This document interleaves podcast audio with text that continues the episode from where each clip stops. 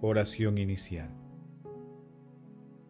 Santo Espíritu de Dios, amor del Padre y del Hijo, ilumínanos con tus dones para que podamos comprender los tesoros de la sabiduría que Jesús nos quiere revelar en este día. Otórganos la gracia para meditar los misterios de la palabra y revélanos sus más íntimos secretos. Madre Santísima, intercede ante la Santísima Trinidad por nuestra petición. Ave María Purísima, sin pecado concebida.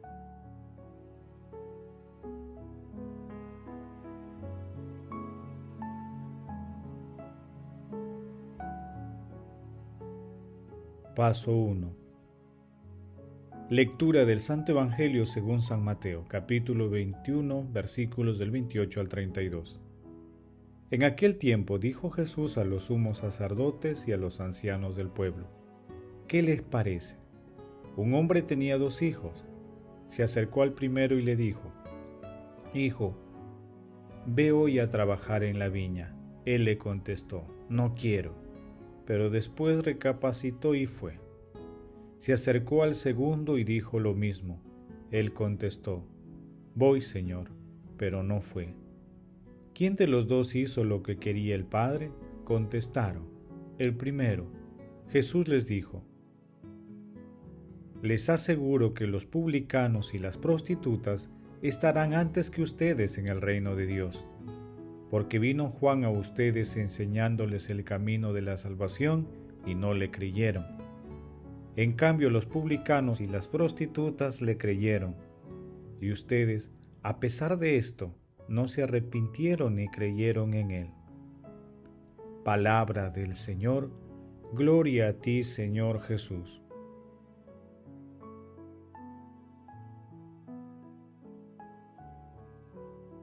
En el pasaje evangélico de hoy denominado parábola de los dos hijos, Jesús deja en claro a la élite religiosa de la época que lo más importante no son las apariencias externas, sino el interior de la persona. El que honra y ama a Dios no es el que cumple los ritos externos, sino el que hace su voluntad. Mientras tanto, las autoridades religiosas en el tiempo de Jesús habían creado una mentalidad centrada en las apariencias que destruía las relaciones genuinas. En el texto se observan dos segmentos. El primero culmina con la pregunta que formula Jesús sobre quién hace la voluntad del Padre, cuya respuesta es clara, el que va a la viña. Aunque al comienzo se negó, hasta aquí la enseñanza es indiscutible. Dios representa al Padre, por lo tanto, lo más importante es realizar la voluntad de Dios. Lo fundamental radica en lo que se hace, no en lo que se dice.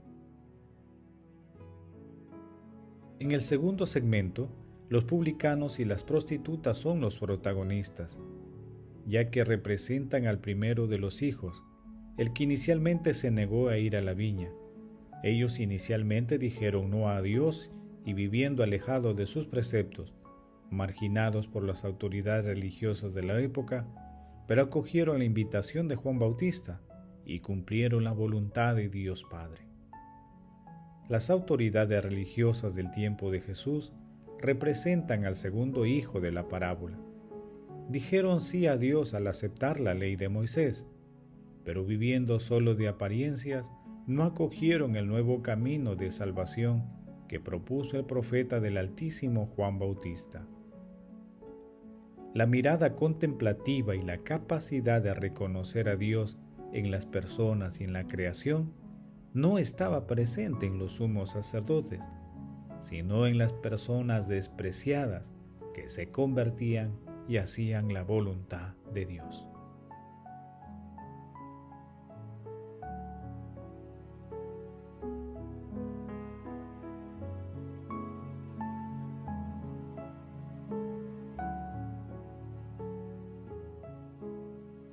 Paso 2. Meditación. Queridos hermanos, ¿cuál es el mensaje que Jesús nos transmite el día de hoy a través de su palabra? Por medio de la parábola, nuestro Señor Jesucristo cambia el orden de la lógica humana los hermanos que están alejados de los preceptos cristianos y se arrepienten, serán los primeros en llegar al reino de Dios.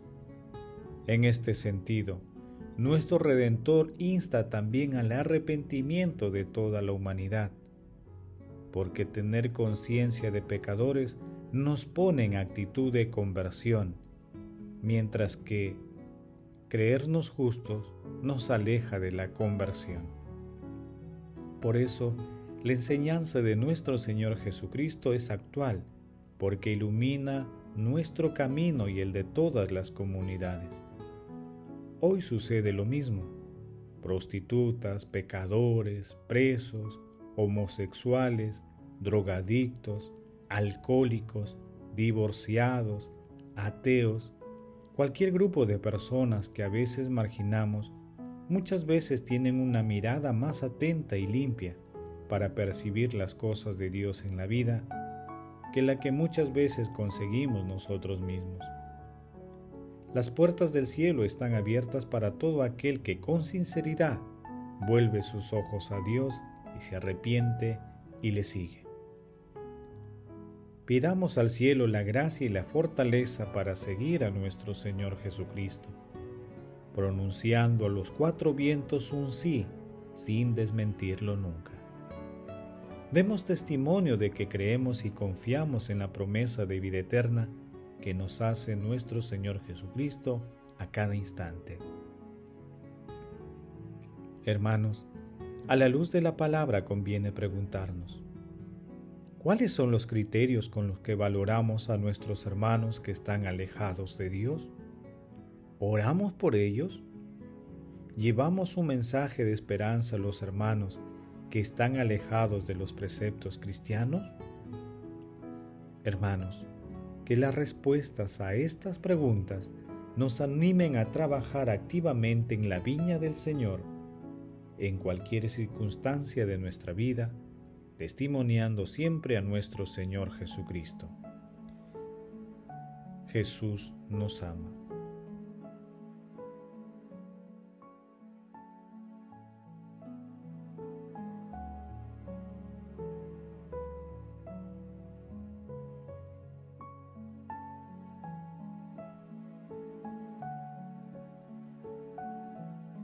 Paso 3.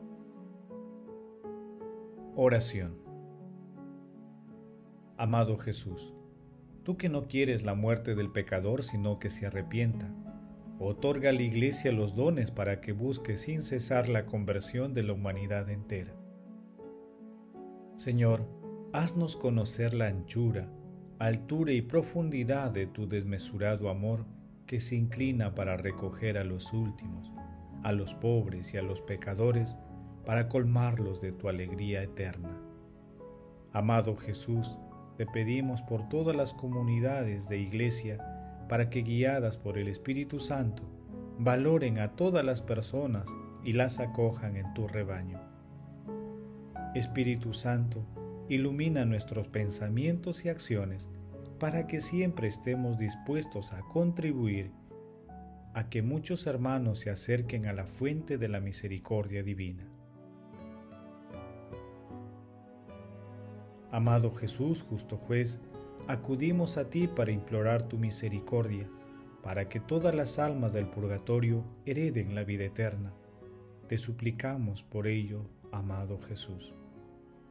Madre Santísima, Madre de la Divina Gracia, intercede por nuestras peticiones ante la Santísima Trinidad. Amén.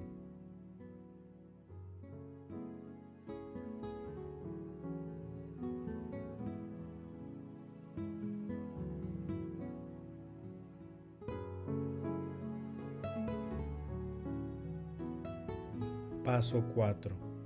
Contemplación y acción.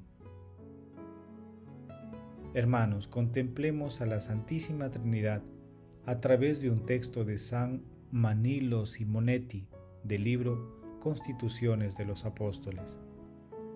Dios omnipotente y eterno, Señor del universo, Creador y dueño de todas las cosas, por obra de Cristo has hecho del hombre el esplendor del mundo.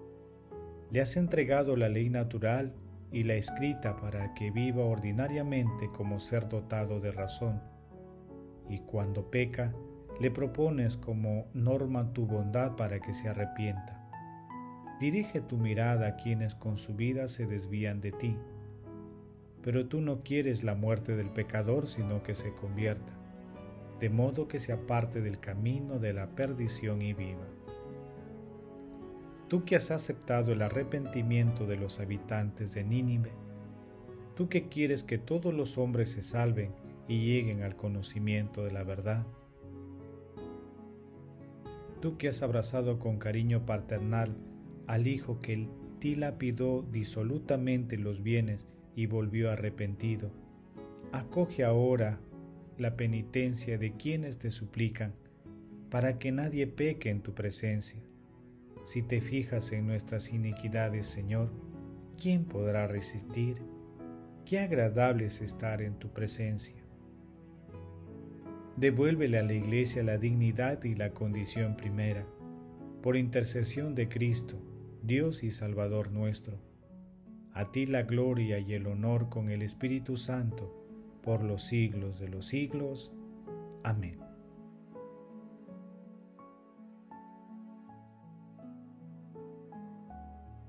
Queridos hermanos, recemos, pidamos a la Santísima Trinidad por toda la humanidad por todos aquellos hermanos que están alejados de Dios. Hagamos el compromiso de estar atentos para ayudar a nuestros hermanos a acercarse a la misericordia. Testimoniemos a nuestro Señor Jesucristo. Glorifiquemos a la Santísima Trinidad con nuestras vidas.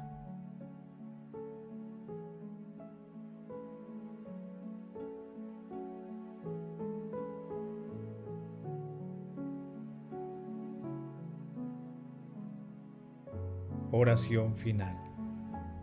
Gracias Señor Jesús por tu palabra de vida eterna.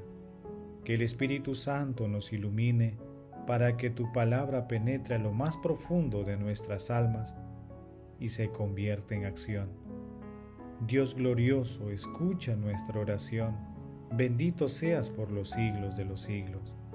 Madre Santísima, intercede ante la Santísima Trinidad por nuestra petición. Amén. El Señor esté con ustedes y con tu espíritu. La bendición de Dios Todopoderoso, Padre, Hijo y Espíritu Santo descienda sobre ustedes y los acompañe siempre. Amén. Bendigamos al Señor, demos gracias a Dios.